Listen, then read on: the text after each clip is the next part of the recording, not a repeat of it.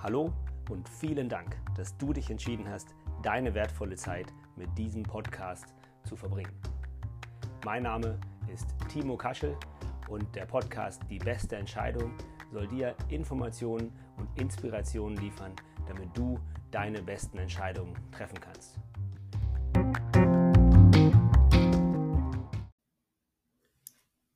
Das Jahr neigt sich dem Ende, das Kalenderjahr. Dementsprechend ist es natürlich Zeit für irgendwelche Rückblicke, Reflexionen und so weiter.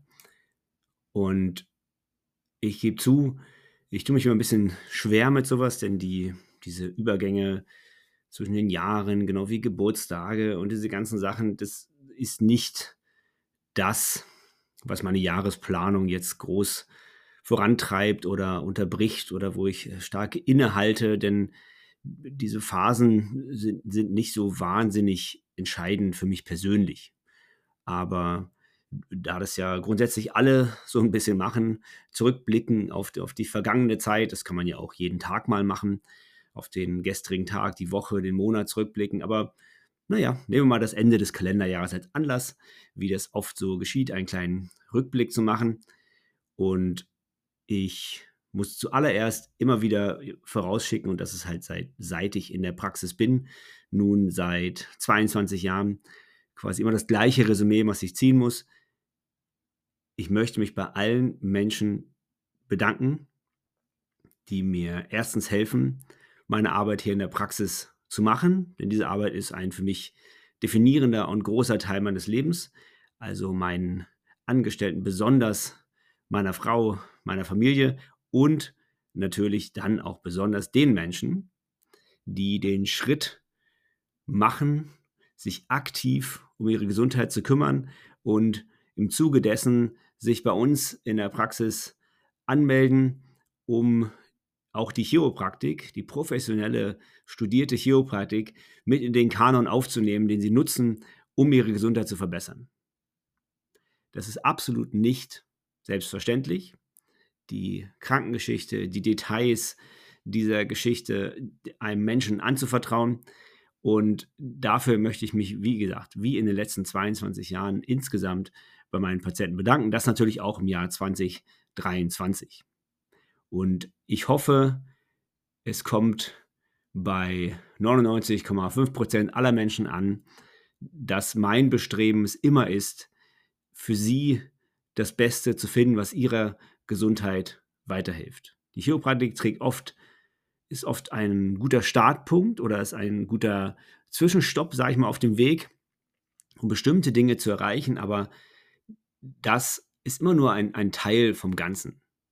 Denn die Gesundheit, wenn die Gesundheit des einzelnen Menschen, der in die Praxis kommt, wirklich, wirklich das Ziel ist, dann kann es nicht mein Ziel sein, möglichst viel Chiropraktik jedem, der hier reinkommt, zu verkaufen, sondern mit den Tipps, mit den Hinweisen auf eben die Themen, die mir wichtig sind, die allen wichtig sein sollten aus meiner Sicht, wenn es um die Gesundheit geht. Wenn, es, wenn das das Ziel ist, möglichst viel für die Gesundheit der Menschen zu tun, die hier reinkommen, ist es eben auch die Empfehlung an andere Disziplinen im Gesundheitswesen und möglichst ganzheitlich, ist ein Begriff, den ich nicht ganz so toll niemand ist ganz ganzheitlich, möglich umfassend und umfänglich die Menschen zu beraten, was das Beste für sie ist. Und ich hoffe, das kommt in meiner Praxis rüber.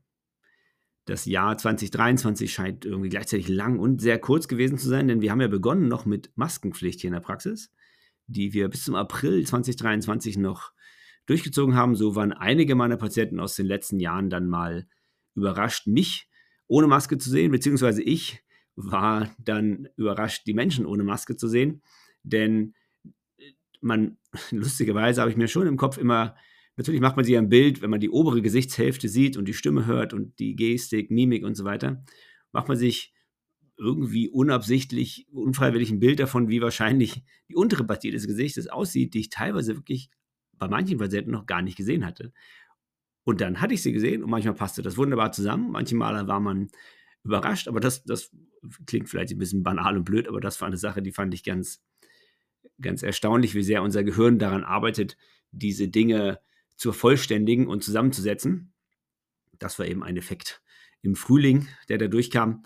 Die, Die Ereignisse des, des Sommers waren natürlich besonders dadurch geprägt, dass, äh, geprägt, dass mein zweiter Sohn, der dann im März 18 geworden ist, sein Abitur geschafft hat und wir, anders als beim ältesten Sohn, auch das in aller Ausführlichkeit feiern konnten, nämlich mit einer Zeugnisübergabe im alten Rathaus, Quatsch, im neuen Rathaus, das sieht nur ein bisschen älter aus, aber es ist das neue Rathaus in einem der Säle dort mit einer sehr schönen Rede von einem Journalisten und dann auch mit einer Feier auf dem alten Messegelände. Das war alles sehr angemessen und sehr schön, hat mir gut gefallen. Ich habe meine Gitarre rausgeholt und ein Lied begleitet, was die Eltern umgetextet haben. Und es ist nicht so cringig geworden, wie es hätte werden können. Also das hat mich auch sehr gefreut. Hat mir auch Spaß gemacht, diese Sache zu begleiten. Leider musste ich später des Jahres nochmal meine Gitarre rausholen, aber da kommen wir noch zu.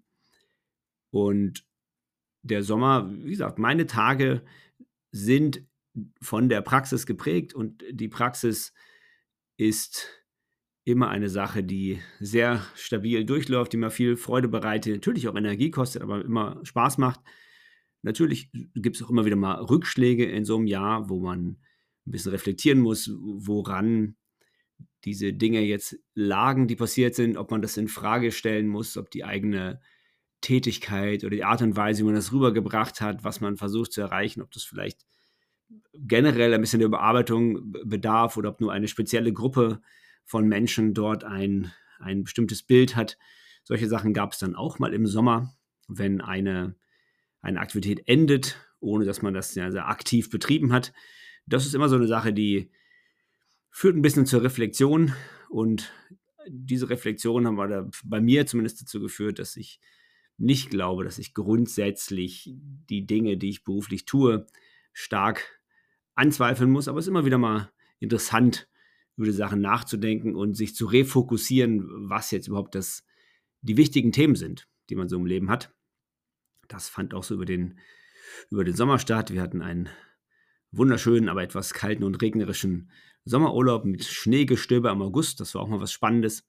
Aber es war wie immer toll. Und wir konnten dort mal die, sag mal, die neue Konstellation ausprobieren, die vermutlich uns in den nächsten Jahren öfter mal passieren wird, nämlich dass wir nicht mit unseren beiden älteren Jungs in Urlaub fahren, sondern mit den jüngeren Mädchen und natürlich auch dem Hund. Das war ganz interessant in diesem Urlaub, diese Konstellation ausprobieren. Durften im Herbst dann nochmal machen, als wir nach Griechenland geflogen sind. Dann mit Schwiegermutter sogar.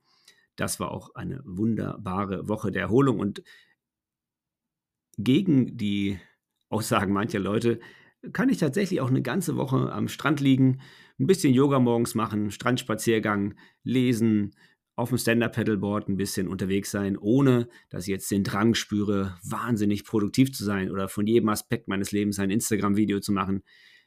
Kann ich. Ist nicht nötig, dass ich ständig, ständig aktiv bin. So eine Woche am Strand rumliegen und sich einfach mal verwöhnen zu lassen in einer tollen, tollen Hotelanlage in Griechenland ist eine wunderbare Sache. Die, die Urlaube, wie gesagt, stechen ja immer so ein, so ein bisschen heraus aus der ganzen Sache. Und dann zum Ende des Jahres wurde es tatsächlich nochmal so ein bisschen, äh, wie soll man sagen, unangenehm hektisch. Der Terminplan wurde leider etwas angefüllt, denn mein Schwiegervater ist mit 83 Jahren verstorben. Er hatte schon sehr lange eine fortschreitende Demenz. Das war keine Alzheimer-Demenz, sondern wahrscheinlich eher eine die von mehreren Schlaganfällen geprägt war und dem langsamen Abbau von nervlichen Kapazitäten im Gehirn, so dass er das letzte Jahr, so 2023, auch im Pflegeheim verbrachte. Das war nämlich der Start für unser Jahr, als drei von vier Großeltern meiner Kinder innerhalb von einer Woche im Krankenhaus landeten. Das war sehr, sehr ungewöhnlich. Und es führte eben dazu, dass mein Schwiegervater dann auch im ähm, Altenheim, Pflegeheim gelandet ist. Und dann ist er leider zum Ende November diesen Jahres verstorben. Dann sind wir zur Trauerfeier gefahren. Auch dort habe ich meine Gitarre nochmal ausgepackt und mit meinem Sohn zusammen Hurt von Johnny Cash vorgetragen. Das hat gut geklappt. Wir sind durchgekommen, ohne in Tränen auszubrechen. Und es war insgesamt eine sehr schöne Trauerfeier, eine, ein würdiger Abschied für meinen Schwiegervater.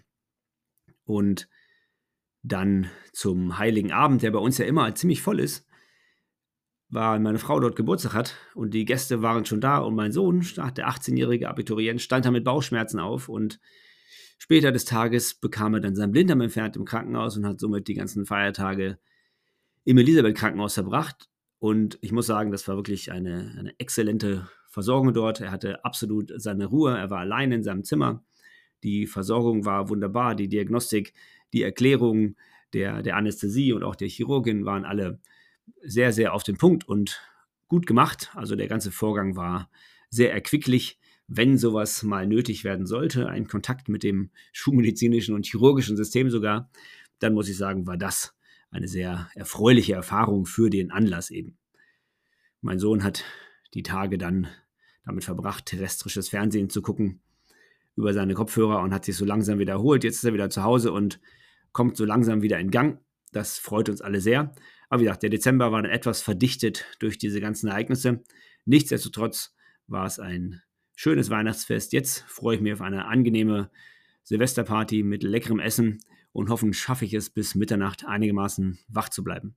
Ansonsten wünsche ich natürlich allen anderen, die zuhören und denen vielleicht auch der Podcast in diesem Jahr über den Weg gelaufen ist, ein tolles Jahr 2024 und freue mich darauf, auch in diesem Jahr wieder in meinem 23. Praxisjahr wieder allen zu helfen, die in meine Praxis kommen. Und ich bin ganz gespannt darauf, weil dieses Jahr werde ich es garantiert schaffen, auch mich mal in die digitale Produktebene voranzubringen und dort auch was an den Start zu bringen, was ich hoffe, gut angenommen wird und den Leuten eben auch sehr, sehr weiterhilft. Also meine kleine Projektgruppe, mit der ich das zusammen arbeite, die geben mir gutes Feedback für die Sachen, die ich bis jetzt gemacht habe und das wird auf jeden Fall 2024 an den Start gehen. Ansonsten freue ich mich einfach wieder drauf, mit meinen Patienten, mit meiner Familie in der Praxis, zu Hause, im Urlaub Spaß zu haben und dieses Jahr zu genießen. Ein weiteres Ziel, was ich habe, ich hoffe, ich kann dann am Ende des Jahres berichten, ist, dass ich meine Trompete mal wieder auspacke und im Thomas Kirch Posaunenchor wieder anfange mitzuspielen, denn so ein Ausgleich ist immer eine ganz gute Sache. Ja, ansonsten sind meine Ziele, die ich fürs Jahr habe, dieselben, die ich für jeden Tag habe. Und ich freue mich darauf, wieder produktiv und aktiv in das Jahr 2024 zu starten.